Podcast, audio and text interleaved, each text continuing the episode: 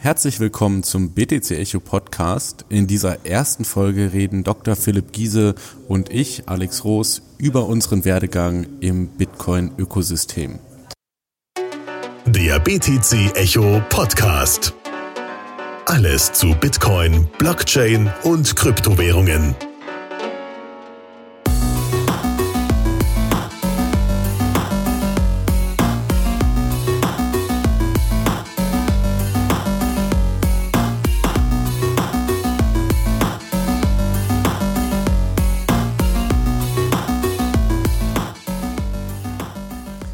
Hallo, herzlich willkommen zum BTC Echo Podcast, der ersten Folge.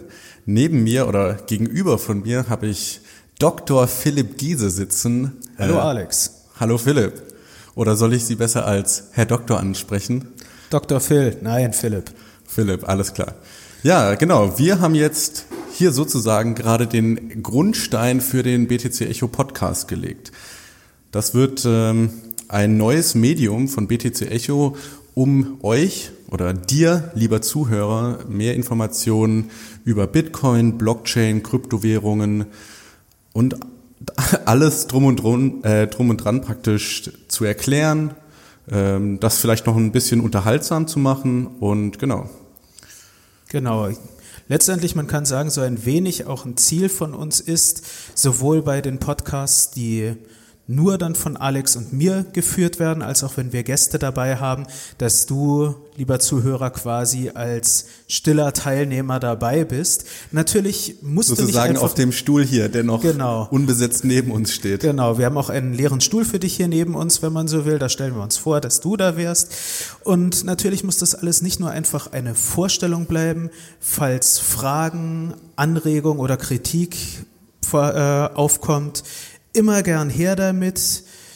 Wir werden dann auch gern, gerade so Fragen würden wir dann wahrscheinlich auch gern in Podcasts dann beantworten, gerade wenn wir merken, es sind Fragen, die auch ein größeres Publikum interessieren könnten. Und wenn es eine gute Frage ist, dann vielleicht sogar eine eigene Folge darüber machen, oder? Ja, das kann gut möglich sein.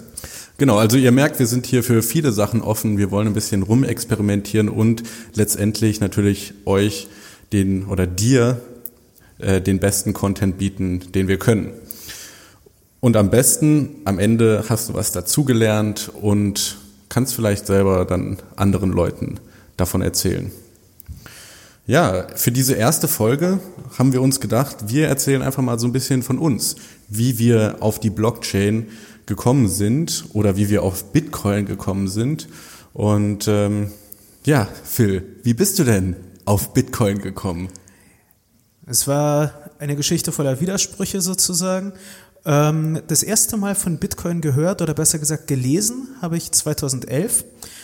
Damals gab es einen Artikel, ich weiß leider nicht mehr bei welchem digitalen Medium im Netz der war, ähm, der Let's Print Our Own Money hieß. Es ging okay. dann um lokale Währung, um das Abschütteln einer ja, zentralen Instanz wie eben einer Zentralbank oder der äh, oder der BIS oder ähnliches. Und da war. Für was? BIS steht für? Bank for International Settlements. Mhm. Und also sozusagen die Zentralbank der Zentralbank. Genau, der Endgegner, wenn es nach Anarchisten geht.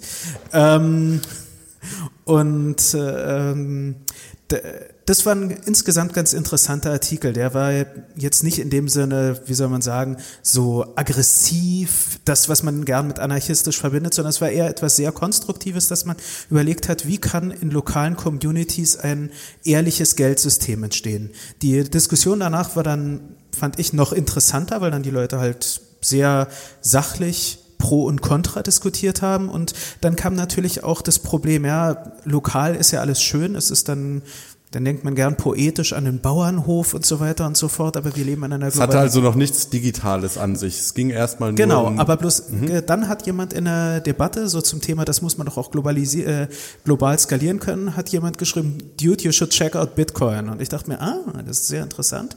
Das war ähm, der erste Moment, wo du Bitcoin gehört hast? Ge oder gelesen habe, genau. Mhm.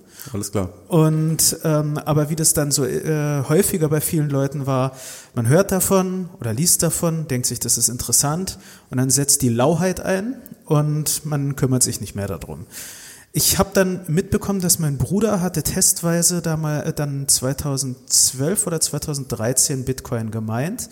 Ich hatte dann auch überlegt, Bitcoins zu kaufen. Jetzt habe ich damals, bin ich gerade frisch nach Jena gezogen und ähm, ich weiß nicht genau warum, entweder weil ich zu blöde war oder weil es da aktuell keine Möglichkeit gab, übers Netz Bitcoin zu beziehen, hätte ich da ähm, zu einem lokalen Bitcoin-Händler gehen müssen.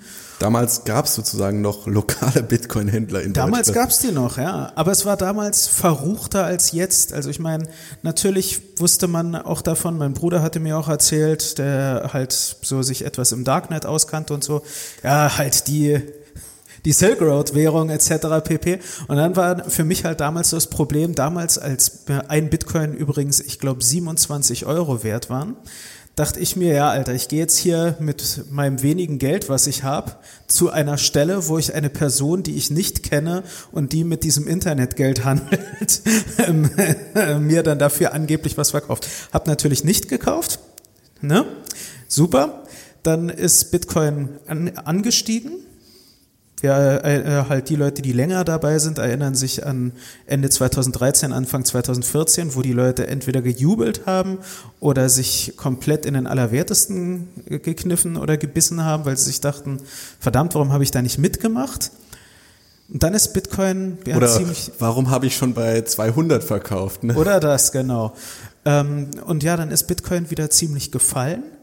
Aber trotzdem war mein Interesse noch da.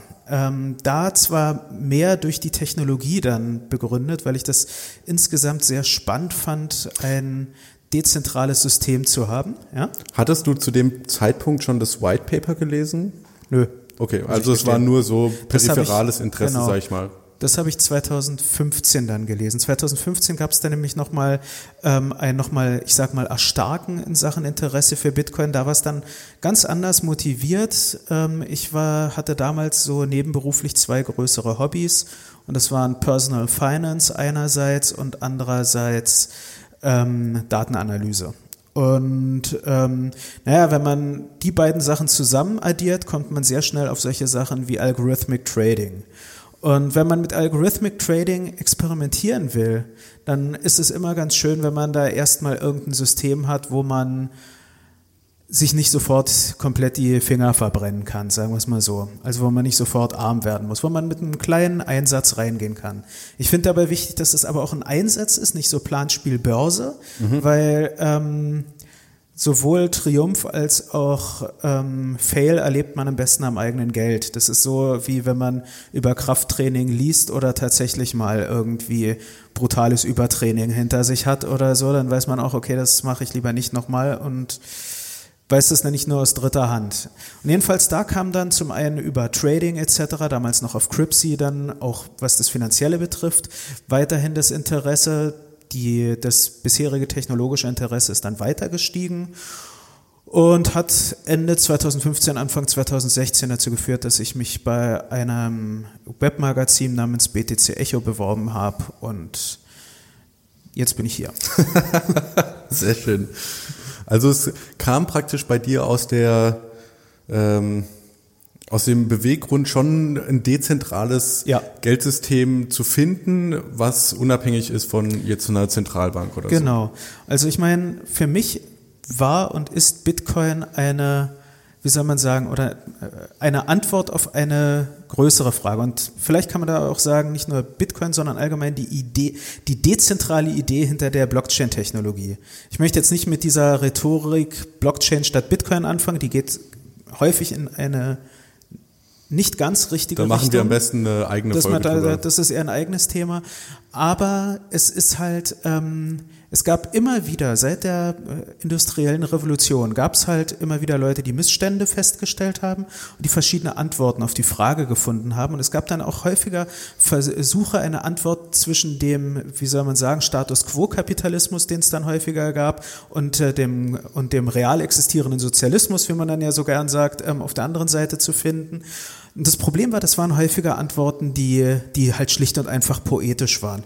Ja, man muss, die Gesellschaft muss schon beachtet werden, aber der Einzelne zählt auch und sowas alles. Aber das ist alles diffus. Ja? Das bringt alles nichts, das sind alles schöne Worte. Und das Interessante aber bei Bitcoin ist, da bist du wirklich, speziell wenn du eine Full, äh, betreibst, bist du nicht nur einfach deine eigene Bank. Eigentlich ist der, das Kürzel Be, äh, Be Your Own Bank ist, greift viel zu kurz. Du bist deine eigene Zentralbank. Ja? Du bist viel mehr als das. Aber die bist du auch nur so lang, solange du mit deinem, also wie soll man sagen, mit deinem freien Willen eine, eine Entscheidung triffst, dem Konsens weiter zu folgen. Wenn du sagst, okay, nee, ich gehe, ich kann die und die Entscheidung nicht mittragen, ich finde Segwit scheiße zum Beispiel oder so, dann entfernst du dich aus diesem Konsens. Das ist aber eine ganz bewusste Entscheidung, die du dann triffst. Und ähm, das ist ein, finde ich, insgesamt wahnsinnig spannendes System. Das also nicht nur was Geld betrifft, sondern auch was das Soziologische betrifft. Du hast jetzt gerade viele Worte benutzt, so Konsens und Segwit, ja. die wahrscheinlich jemand, der jetzt noch nichts mit dem Thema zu tun hat, gar nicht versteht. Kannst du es vielleicht irgendwie runterbrechen auf ein äh, Beispiel? Also ich finde, man beschäftigt sich ja auch, wenn man sich jetzt mit Geld beschäftigt und so lokalen Währungen, äh, wahrscheinlich mit Gold oder irgendwelchen mhm. Edelmetallen, die man benutzt. Was waren denn da so noch andere lokale oder dezentrale Währungen, die du in deiner Recherche ähm, entdeckt hast? Ein sogar recht bekanntes Beispiel aus München ist der Chiemgauer. Vielleicht sagt ihr dir was, der Chiemsee-Dollar. Mhm. Das ist, der ist ein Stablecoin, würde man heutzutage sagen. Hör, nein, also es ist eine Währung, die an, äh, dessen Wert an sich immer dem Euro entspricht. Mhm die nur in der Umgebung um den Chiemsee herum genutzt wird. Und dort gibt es dann halt teilweise zum Beispiel so Sachen wie, das ist ein Bonus, wenn man damit zahlt, gibt etc. pp. Und ähm, das Interessante ist halt, diese Währung bleibt voll und ganz äh, in, in der Region hat aber natürlich das Problem, dass sie natürlich den, wie soll man sagen, dem Auf und Ab eines Euros unterworfen ist. Ja? Ähm, und in der Hinsicht gibt es natürlich immer wieder die Gedanken, dass man Währung oder allgemein ein System zum Wertgüteraustausch an etwas Absolutes hängt. Ja? Mhm. Also Gold ist da immer ein, das große klassische Beispiel.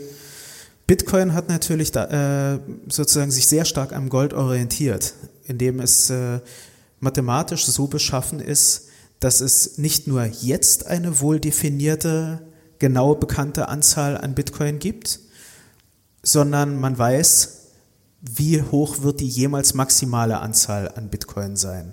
Mhm.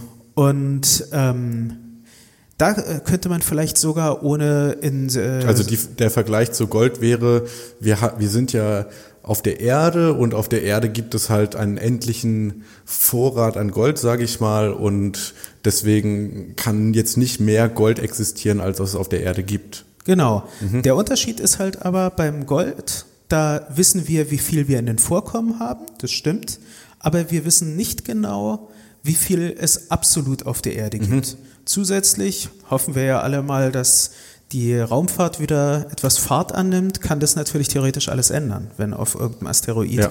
Gold gefunden wird oder ähnliches. Ähm, Gold ist auch ein gutes Beispiel, um ein Konsenssystem zu erklären. Mhm.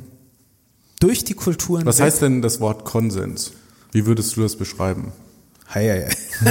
Ich bin Physiker, ich bin kein, ich bin kein Germanist. Nein, ähm, ich würde sagen, das ist eine äh, Vereinbarung, die äh, auf einem gesellschaftlichen Level getroffen wurde. Also es ist nicht einfach ein Kompromiss, sondern eine Einigung. Man, wir alle gehen gemeinsam diesen und diesen Weg. So. Also ähm, sozusagen, wir sind alle auf der gleichen Seite im Buch. Wir sehen alle genau. die gleiche Welt. Wir können jetzt sagen, das hier ist ein Tisch und wir einigen, wenn alle der Meinung sind, das hier ist ein Tisch, dann haben wir praktisch einen Konsens darüber, was dieses Objekt ist. Genau. Oder und so ähnlich ist es halt mit Gold. Gold gibt es wirklich den kulturübergreifenden Konsens, dass Gold wertvoll ist. Liegt eben da an verschiedenen Dingen. Zum einen gefällt Gold dem Auge, muss man auch ganz offen sagen wenn man es bearbeitet, wenn's, äh, wenn man es roh findet, ist natürlich jetzt nicht so toll, aber Details. Es ist selten, es ist abzählbar, es ist sehr stabil. Ja, also es sind alles natürlich gute Begründungen, aber ein großer Hauptgrund ist schlicht und einfach, die Menschen haben sich darauf geeinigt, Gold ist toll. Und jetzt kann man da dann auch solche äh, sozusagen das Für und Wider eines ähm, oder das Besondere an einem Konsenssystem definieren. Jetzt kann natürlich sich eine Kultur, zum Beispiel eine lokale Kultur, könnte sich denken, Gold finden wir nicht so toll, Kupfer ist schöner, ist auch rötlich, ja, passt zu unserer Kultur viel besser. Die können es lokal theoretisch machen. Ja? Also niemand sozusagen in einem idealistischen System gedacht, in einem wirklich rein konsensbasierten System, kann niemand sie jetzt zwingen zu sagen, nein, du musst Gold nehmen, weil wir haben das immer gemacht und die Mehrheit hat das entschieden. Nee, sie können theoretisch sagen, nee, wir nehmen Kupfer. Jetzt ist natürlich die Sache auf dem großen Markt, kann dann trotzdem eben dann auch wieder der große Konsens, ich sag mal in Anführungsstrichen, backfire, dass die Leute es nicht nehmen. Und so ähnlich kann man dann eben die Brücke zu sowas wie Bitcoin mhm. schlagen. Wenn Leute sagen, das und das an Bitcoin gefällt mir nicht, ich will das so und so haben. Das steht jedem, jeder kann das machen. Es kann natürlich dann sein, dass der Markt dann sagt, ja gut, ist schön, dass du das machst, aber viel Spaß dabei interessiert uns nicht besonders. Also wieder so eine Analogie in die, in die wirkliche Welt. Ich kann jetzt, ich Alex sage, ich möchte es mit Kupfer bezahlen und ich gehe bei Phil in den Laden rein und möchte einen Snickers kaufen und ähm, leg dann praktisch mein Kupferstück auf den Tresen und dann kann Phil halt sagen, ja, nee, Alex ist nicht, bei mir kannst du nur mit Gold zahlen. Oder und ich kann sagen, naja, hm, Kupfer, aber dann möchte ich lieber von dir drei Kupferstücke haben und nicht ein Goldstück. Ja gut, also so, ich meine, da, da hättest du einen Wechselkurs, möglich. aber überhaupt, ob du es mal nimmst oder nicht als Zahlungsmittel, würde ja äh, dann dem Konsens genau. entsprechen. Okay. Jetzt würde mich nämlich auch interessieren, wie du dazu kamst. ja, also ich bin ein bisschen später auf Bitcoin gekommen, ähm, so 2012 möchte ich sagen.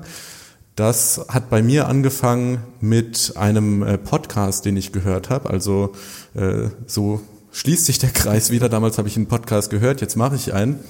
Ähm, und zwar ging es da um äh, vor allem Anarchismus und libertäres Gedankengut. Und der Podcast-Host, der, das ist dieser Stefan Molyneux, also den gibt's immer noch, der macht immer noch Podcasts und äh, eigentlich auch ganz gut.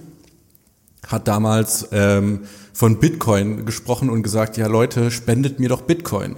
Und ich habe den eine ganze Weile zugehört habe mehrere ähm, hundert Stunden da praktisch dem seine Stimme im Ohr gehabt und irgendwann hatte er mich dann so weit, dass er, dass ich gesagt habe, so und jetzt ist Schluss mit lustig, jetzt setze ich mich hin und jetzt kaufe ich einen Bitcoin und spende ihm den.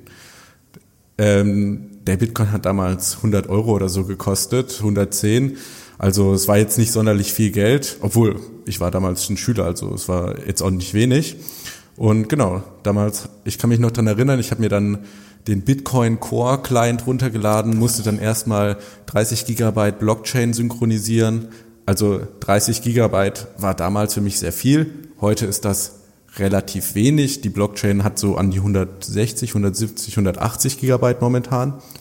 Und ähm, genau, also es war auch sehr komplex für mich und ich wusste gar nicht, was ich da genau mache. Ja, also ich habe das dann irgendwie mit einer Anleitung im Internet hinbekommen habe dann dem seine Adresse da eingetragen, habe da auf Senden gedrückt und dann habe ich das auch wieder vergessen.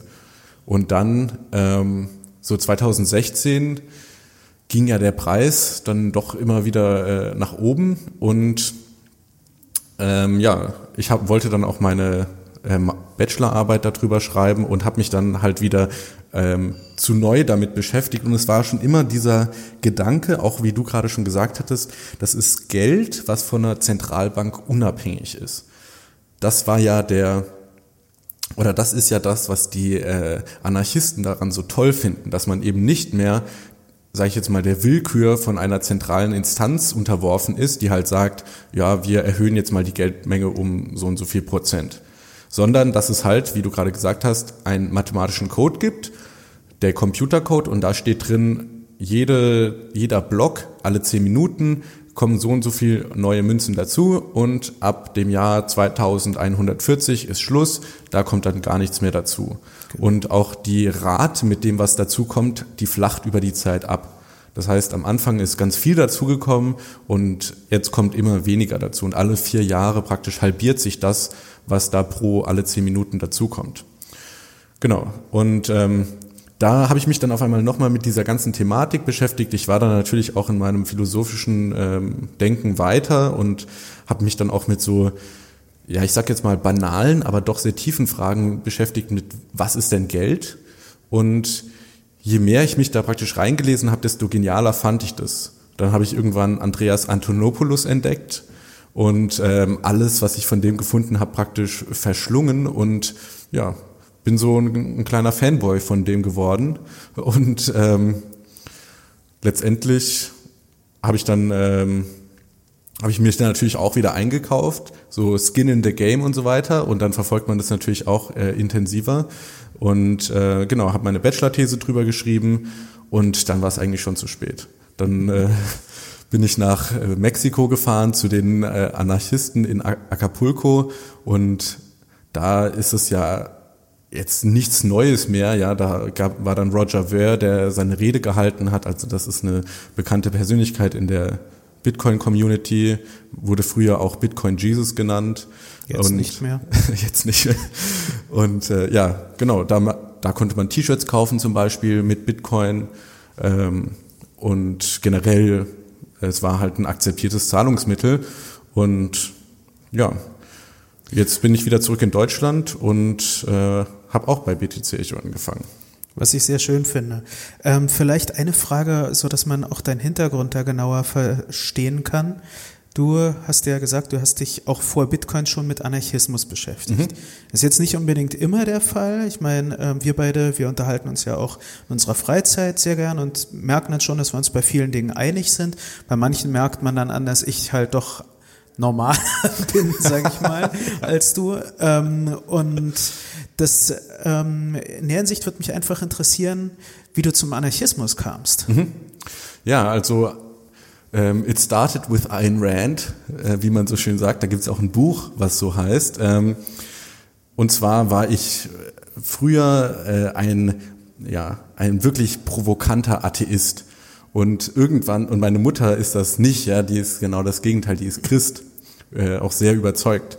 Und dann wollte ich halt ich war schon immer ein sehr logischer Typ, wollte ich halt mir Argumente für meine Position sammeln und habe dann bei YouTube ähm, Arguments for Atheism oder so eingegeben und bin auf ein äh, Interview mit Ayn Rand gestoßen, das sie in den ähm, späten 70ern, 80ern gegeben hat und äh, bin praktisch, habe mich direkt in sie verliebt, weil sie halt so ähm, eisern und provokant die These des Egoismus und Libertarismus auch vertritt, laissez-faire Kapitalismus. Jetzt muss man dazu sagen, Ayn Rand war keine Anarchistin, ja, die war eine Minarchistin, das heißt, sie ist für den sogenannten Nachtwächterstaat, das heißt, der Staat hat eine Funktion in der Gesellschaft, die eben ist, die Rechte der Bürger zu schützen, sowohl untereinander als auch vor ähm, äußerer Bedrohung.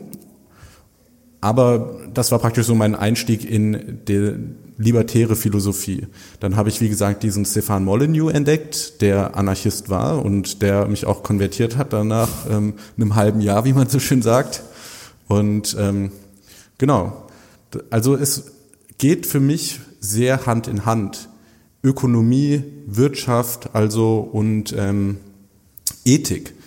Ich bin äh, Individualist und ich sehe halt diese Ideale in der Technologie Bitcoin und anderen Kryptowährungen äh, verwirklicht.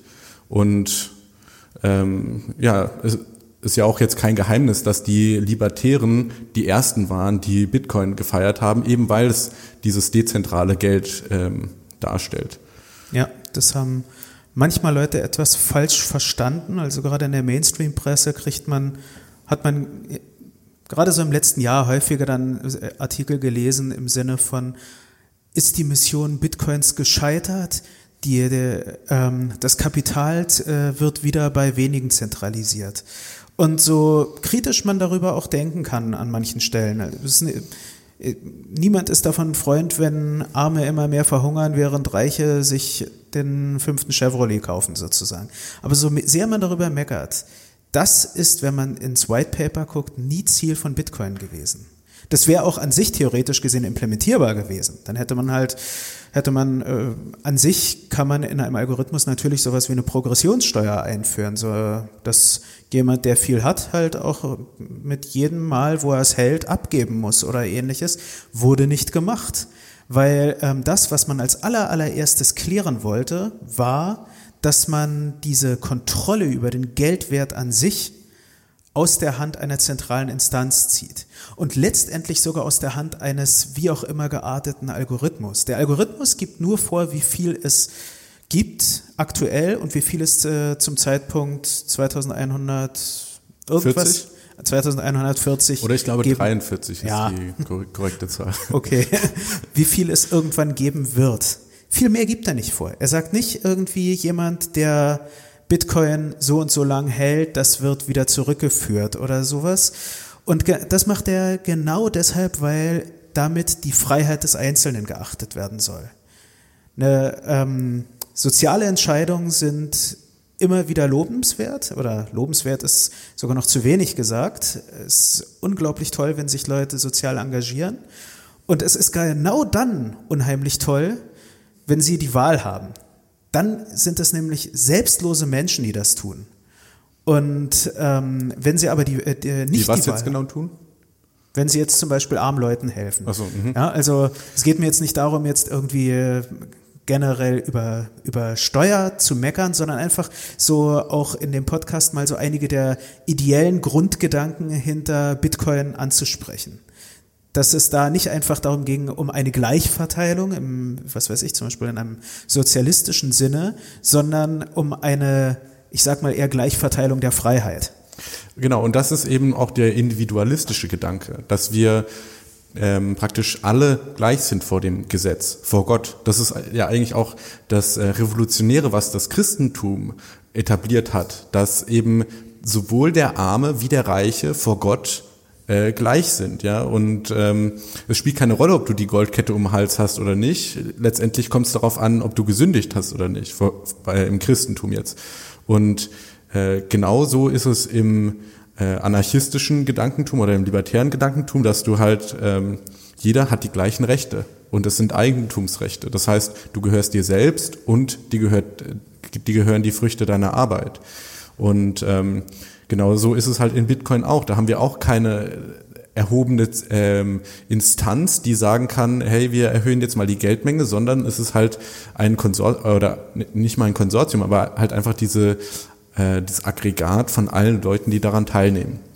Und ähm, deswegen meine ich ja auch, dass es praktisch angewendet, angewendete Philosophie ist. Und äh, man darf natürlich auch nicht vergessen, Bitcoin kam ja aus der Finanzkrise 2008, wo eben diese Rettung, also ich kann mich da noch dran erinnern, ne, wie Barack Obama 800 Millionen Euro oder so Rettungspaket für die Banken verabschiedet hat, damit die nicht pleite gehen. Und schon damals war das Argument, aber die müssen pleite gehen. Das ist der Mechanismus des Marktes, ja. Profit und Verlust. Man darf den Verlust nicht außen vor lassen. Vor allem war damals für viele unverständlich, dass die Banken gerettet werden, während zum Beispiel viele kleinere Firmen dann den Bach runtergingen. Das war dann, was da echt sehr besonders erwähnt werden muss, war damals die Entwicklung in Deutschland. Der Mittelstand war hier ja davon auch dann sehr angegriffen. Und die haben versucht, der, also während große Unternehmen dann gern einfach hier äh, halt Standorte geschlossen haben und woanders hin verlegt haben, wo sie den Leuten deutlich weniger zahlen konnten sozusagen, hat der ähm, haben so die mittelständischen Firmen immer versucht, das alles zu halten, was ich sehr sehr lobenswert fand. Und auch die haben sich halt darüber dann auch beklagt. Also in der Hinsicht ähm, manchmal erinnern sich die Leute falsch, wenn sie denken, dass der Protest gegen die Dam äh, gegen die damaligen Bankenrettung irgendwie nur von irgendwelchen, wie soll man sagen, politischen Extremisten auf der linken Seite und irgendwelchen späteren AfD-Lern ausging. Das, äh, da viele anständige, normale Leute hatten darüber Bedenken. Aber es war halt so eine Schockstimmung, ne? genau, Genau. wie nach 9-11. Da war dann, äh, wurde nicht groß gefragt, ja, was, äh, lass uns jetzt erstmal durchatmen und drüber nachdenken, was denn am besten wäre, was wir machen, sondern man musste, oder so wurde das einem verkauft, man musste direkt handeln. Und nicht zuletzt hat ja Satoshi Nakamoto, also der Erfinder von Bitcoin, das festgehalten, dass ähm, im Genesis-Blog drin steht, die Schlagzeile der Times vom 3. Januar, dass der äh, Chancellor on the brink of Bailout for Banks, oder Second Bailout for Banks ist. Also das heißt, dass die Banks mal wieder ähm, Geld vom Staat äh, zugespritzt bekommen und dafür gar keine Leistung gemacht haben, weil in der Marktwirtschaft ist es ja so, damit ich dein Geld bekomme, muss ich dir einen Service, ein Produkt verkaufen und du musst mir das Geld freiwillig geben. Wohingegen das bei einem Bailout ja unfreiwillig passiert. Das ist ja dann einfach Steuergeld, was halt dahin allokiert wird. Genau. Und da, da trifft's ja die Mittelständler doppelt hart. Auf der einen Seite wird ihnen nicht geholfen, auf der anderen Seite finanzieren ihre Steuerabgaben die Bailouts für die Banks. Genau. Ähm, ich, äh, ich bin mir sicher, dass äh, der Zuhörer an vielen Stellen jetzt auch über das, ich sag mal, real existierende System Bitcoin einiges gehört hat, was auch jetzt sozusagen dem ideellen, wie wir es erzählt haben, äh, sozusagen beim ersten Hören ein bisschen widerspricht. Leute reden gern von Mining-Zentralisierung zum Beispiel, ist ja dann so ein Schlagzeug. Das, äh, das schwerwiegendste Argument, was ich in letzter Zeit gehört habe, ist der ökologische Schaden, sage ich mal in Anführungszeichen, der der Umwelt zugeführt genau. wird, dadurch, dass Bitcoin ja Energie verbraucht. Dieses genau. Argument höre ich immer wieder häufiger, aber ich würde sagen, da machen wir eine separate Folge genau. drüber, weil das eigentlich schon relativ breit ist. Das wollte ich auch ganz allgemein äh, vorschlagen, also oder das eher gerade für Neulinge noch als Teaser sagen. Derartige Punkte wie ähm, Zentralisierung der Miner, ähm, ökologischer Schaden durch Bitcoin oder auch Kapitalanhortung oder ähm, falsche Nutzung von Bitcoin ist ja auch ein Thema. Das werden, das werden wir in den weiteren Episoden auf jeden Fall erörtern. Sind allesamt wichtige Themen, die würden jetzt nur den Rahmen sprengen, nur dass äh, sozusagen man weiß, warum wir jetzt nicht drauf eingehen. Es ist nicht, genau. weil wir es ignorieren und gerade falsche Nutzung von Bitcoin ist auch meiner Meinung nach etwas, was, das, äh, was wo, wo sich viele in der Szene an die eigene Nase fassen können. Ähm, und ja, aber bloß darüber muss man dann gesondert sprechen. Ja, genau. Und wie gesagt, wenn ihr Themenvorschläge habt, könnt ihr damit auch immer auf uns zurückkommen. Ja, aber nicht, das, äh, nicht zuletzt, wir haben jetzt gerade über die ideologischen Vorteile gesprochen, ist natürlich auch noch ein anderes Motiv da hinten dran. Und das ist äh, der, der Profit, sage ich mal, die Wertsteigerung ähm, von einer Bitcoin. Wir sind jetzt gerade bei einem Bitcoin-Preis von Knapp 6.000. Knapp also 6.800 Euro. Euro. Das ist natürlich äh, ein enormer Zuwachs, wenn jetzt Phil vorhin erzählt hat, er hat sich ähm, 27 Euro hattest du angesprochen, ne? wenn man damals 100 Euro in Bitcoin gesteckt hätte, dann ähm, ja, kann ich jetzt im Kopf nicht so schnell rechnen, aber das ist sehr viel Asche. das ist äh, auch so was Interessantes. Ne? Wir haben eine feste Zahl von Bitcoin, aber dennoch ist der Wert nicht im Computercode festgelegt. Der Wert, die Kaufkraft praktisch jeder einzelnen Einheit definiert sich nämlich über diesen Konsens letztendlich auch. Wo kann ich damit zahlen? Was kann ich damit kaufen? Und das ist auch das Interessante, was du vorhin mit Gold angesprochen hattest. Der Wert von Gold geht über den reinen Materialwert hinaus. Nämlich, wenn ein Gut in der Wirtschaft als Geld benutzt wird und Geld benutze ich in dem Kontext als Medium zum Tausch. Das heißt, ähm, ich kann mir jetzt, ich mache immer dieses Beispiel mit Robinson und Freitag, die auf der Insel gestrandet sind. Da kann jetzt Robinson fischen gehen und Freitag geht Bären sammeln und am Ende des Tages treffen die sich und dann tauschen sie Fische gegen Bären. Wenn das nur die beiden sind, kann das ganz gut funktionieren. Aber wenn jetzt zum Beispiel Freitag keine Fische mag oder wenn zehn Leute auf der Insel wohnen, dann wird das schon schwieriger weil vielleicht gibt es einen, der Töpfe macht und der möchte an dem Abend keine Fische essen. Und wenn jetzt Robinson einen Topf braucht, dann guckt er in die Röhre. Wenn es jetzt aber ein Medium zum Tausch gibt, ja, zum Beispiel Muscheln oder Gold, dann verkauft Robinson seine Fische für dieses Medium, also ich sage jetzt mal Gold, und verkauft dann das Medium für den Topf, den er haben möchte. Richtig. Und das ist eine triviale Erfindung eigentlich, vom Konzept her, von den Implikationen ist das aber hochkomplex. Ja.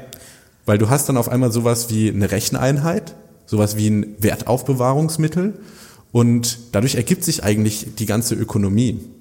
Genau. Und, und es kann dann auch immer wieder zu, wie soll man sagen, zu richtig umwerfenden Neuerungen kommen. Und da wäre man auch bei so einem Vorteil von Bitcoin gegenüber anderen Systemen. Du hast Kaurischnecken angesprochen. Kaurischnecken waren ein tolles Tauschsystem, bis Seefahrer kamen, die deutlich schneller und einfacher an Kaurischnecken kommen konnten und dadurch den Markt komplett kippen konnten. Das sind jetzt diese Muscheln. Genau. Okay. Ähm, bei Gold ist es schon etwas schwieriger. Wir, wie gesagt, da wissen wir, was in den Goldvorkommen, die weltweit vorhanden sind, wie viel Gold es ungefähr gibt und so. Also man hat eine ungefähre Vorstellung, aber man hat da natürlich auch eine gewisse Unsicherheit. Zusätzlich kommt beim Gold noch dazu, ich meine, ähm, wie ist der Goldwert je Unze im Augenblick? Äh, ich glaube in Dollar so 1300 Dollar pro Unze. Genau. Und eine Unze sind wie viel Gramm? 28. 28 Gramm. 28 Gramm Gold kosten 1300 Dollar. Muss man natürlich die Frage äh, stellen, wie kaufe ich damit Brot? Ja. ja? Und ähm, das ist sogar wirklich ein dramatisches Thema in der Nachkriegszeit teilweise gewesen. Natürlich hatten da ähm, Leute auch, die gesehen haben, das wird Du meinst jetzt, weil nehmen. ein Laib Brot viel zu wenig wert wäre, also da müsste ich dir dann so ein Genau. ein Stäubchen Gold und praktisch das, abgeben. Und das würde natürlich wiederum niemand machen. Weil, Ja. Also gerade bei Schmuck ist es ja noch dramatischer. Wenn, ähm, da würde man, zum einen möchte niemand dann irgendwie die tolle Goldkette, die man hat, auseinanderreißen. Zum Zweiten würde niemand davon nur ein einzelnes Kettenglied nehmen. Mhm. Und es äh, war dann natürlich, dann gab die Fälle, wo es dann von einem von einem Bäcker, den man auch irgendwie verstehen kann, weil er möchte natürlich auch von was erleben, dass der gesagt hat, nee, das Brot gibt's nur, wenn ich die Kette kriege. Also dass Die Leute, ganze Kette. Ja, dass Leute vollkommen überteuert dann ähm, die Lebensmittel gekauft haben, weil eben Gold extrem schwer oder auch Schmuck extrem schwer in, wie, äh, in Teile aufteilbar ist, die dann wirklich nur die Hälfte wert sind. Also was ich damit meine, wenn man eine Goldkette hat, sagen wir mal, eine Goldkette mit einem schönen Edelstein. Die Hälfte der Goldkette ist deutlich weniger wert als die Hälfte des, des Preises für diese Goldkette. Weil sie ist eben nicht vollständig, sie ist zerstört. Sie ist, äh, sie ist nur ein Bruchteil davon wert. Und äh, deshalb ist eine Goldkette in der Hinsicht sehr, sehr, äh, sehr, sehr schlecht aufteilbar. Jetzt im Gegensatz dazu, was Bitcoin betrifft, dadurch, dass das Ja, aber du musst ja eigentlich mit einem Bouillon-Gold vergleichen. Also klar, diese Goldkette ist dann äh, noch, also du benutzt ja auch keine Goldkette als Medium zum Tausch, sondern du benutzt Gold. Und der Vorteil bei Gold ist halt, du kannst es schon teilen und du kannst es auch einschmelzen und in kleinere Münzen gießen und so weiter. Das heißt, es besteht die Möglichkeit schon. Aber irgendwann ist. Schluss. Das muss man, deshalb Ja. habe ich das mit den, mit dir. den 27 Gramm, weil, weil ihr sozusagen da betont, 27 Gramm kosten 28. 1000, 28 Gramm, Verzeihung, kosten 1300 Euro. Ja, also Dollar. wenn, Do Dollar. Ja, ähm, kosten 1300 Dollar. Das bedeutet, wenn ich etwas für 2 Dollar kaufen muss, dann reden wir langsam von etwas in Milligramm.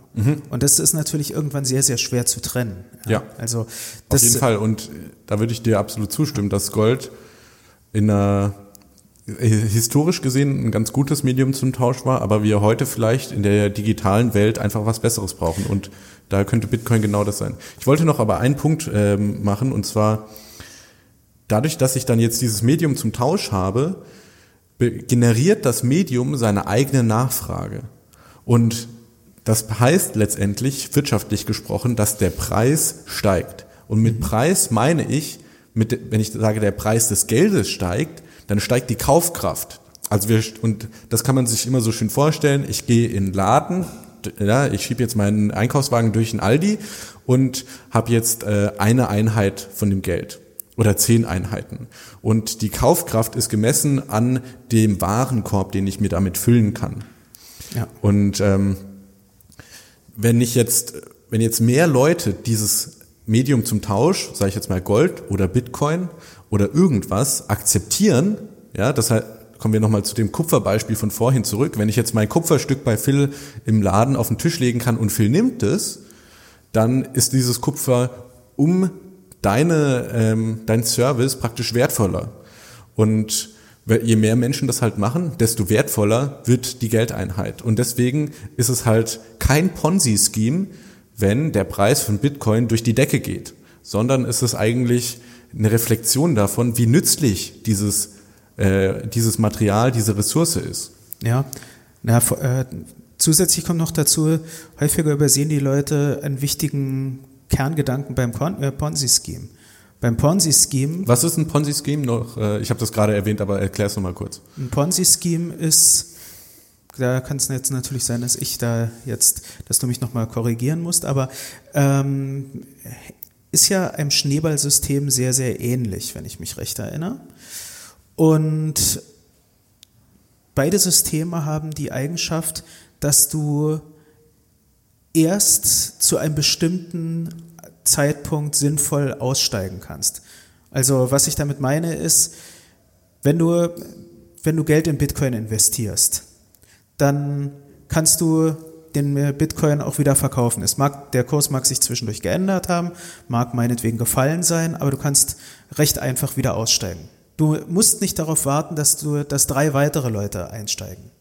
So, du bist nicht am Ende eines einer Kette und musst jetzt dafür sorgen, dass ich sag's mal böse, sich andere Deppen finden, die mit einsteigen, damit du wieder halbwegs rauskommst.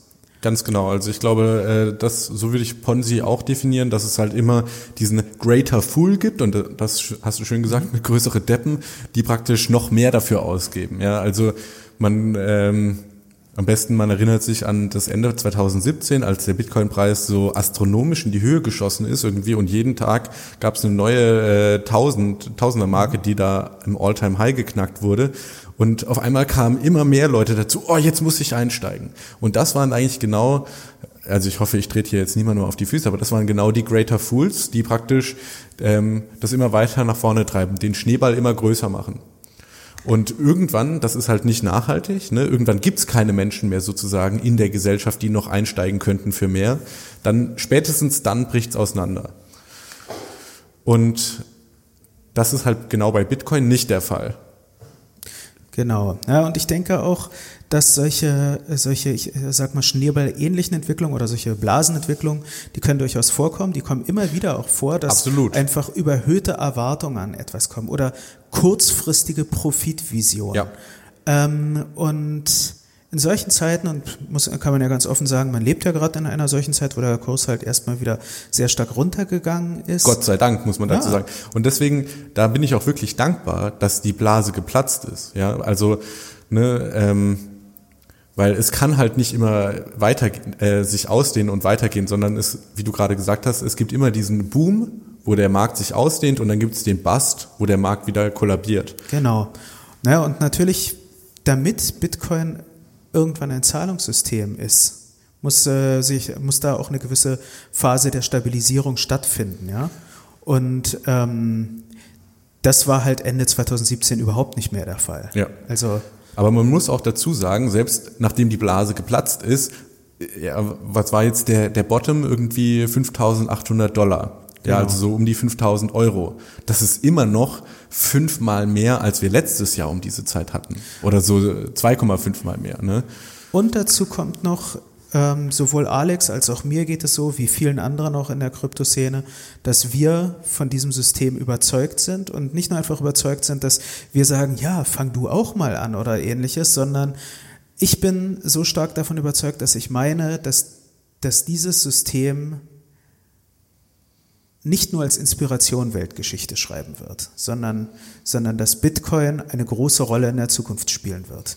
Und zwar nicht einfach als Spekulationsobjekt, sondern zum Beispiel als eine neue Basis für eine neue Art von Zentralbanksystem, als eine, die nicht manipuliert werden kann als eine, wenn man so will, als eine Form von in Anführungsstrichen Zentralbanksystem, mit der wirklich jeder Mensch auf einmal leben kann. Nämlich natürlich gibt es auch manchmal finanzielle Transaktionen, die deutlich größere Wogen schlägt als einfach nur, dass ich Alex was überweise, sondern wo dann große Unternehmen oder große Staaten oder sonst was miteinander in Interaktion treten. Und klar, da wird es, es wird wahrscheinlich dann immer irgendwie solche ähnlichen Positionen geben, die aber dann auf einmal nicht mehr die manipulative Macht haben. Also das ist ja auch etwas, was vor einiger Zeit der äh, Saifeddin Amus gesagt hat. Mhm. Und deshalb ist das ist also eine Persönlichkeit, die man von Twitter manchmal kennt. Der hat ein genau. Buch geschrieben, das heißt der Bitcoin-Standard und da geht er eben da vergleicht er dann so, warum Bitcoin jetzt sozusagen der neue Goldstandard sein könnte. Genau. Und äh, es ist ein sehr interessantes Buch, kann man auf jeden Fall empfehlen. Ja. Ähm, so, wir sind jetzt ungefähr bei 44 Minuten. Ja, genau. Wir haben uns gedacht, äh, eine Folge soll so zwischen 45 Minuten bis einer Stunde gehen. Äh, wir sind dann natürlich auch offen ähm, für Feedback. Äh, schreibt uns einfach, was euch da so passt. Überhaupt könnt ihr uns schreiben und zwar schickt ihr einfach eine Mail an podcast.btc-echo.de. Ähm, ja, genau, mit Kommentaren, Feedback zur Audioqualität, zu unserem Inhalt, den wir jetzt heute besprochen haben. Falls ihr Fragen habt, falls Begriffe geklärt werden sollen. Was ihr hören wollt natürlich auch. Genau. Dann vielleicht auch noch eine andere Sache, ein wenig Werbung. Ähm, und das aber in vergleichsweise uneigennütziger Sache. BTC Echo betreut auch ein Discord-Channel. Und gerade Alex und ich, ich würde mal sagen, ich lüge nicht, wenn ich sage, dass wir beide von unserem Team die sind, die am meisten dort zu finden sind. Also ähm, wenn ihr einen Kontakt sucht, der nicht via Mail ist, sondern wirklich äh, sozusagen einfach mal gemütlich mit uns chatten wollt, dann kommt in, in Discord-Channel, da sind nicht nur wir, da sind inzwischen fast 1000 andere Nutzer und diskutieren über wie soll man sagen, über Satoshi und die Kryptowelt. Ja, genau. Also über Gott und die Welt. Äh, ja, sehr gelungene Anspielung. Generell, ähm, wir haben jetzt mehrere Sachen besprochen. Ich würde sagen, wir machen einfach eine Shownotes-Page mit den ganzen Links und du kannst dann ähm, auf BTC-Echo das ansteuern und dir zum Beispiel jetzt diesen Bitcoin-Standard von Saiftin Amus äh, genauer anschauen. Genau. Vielen Dank fürs Zuhören. Ich, hoffe, es hat Spaß gemacht. Drück auf Abonnieren, damit du auch bei der nächsten Folge direkt dabei bist. Und wie gesagt, komm in den Discord-Channel. Genau. Dann, ja, und bewertet uns gut und ja, bis zum nächsten Mal. Fünf Sterne immer nur, ne? Ciao. Alles, was das Kryptoherz begehrt, findest du auf btc-echo.de. Bis zum nächsten Mal.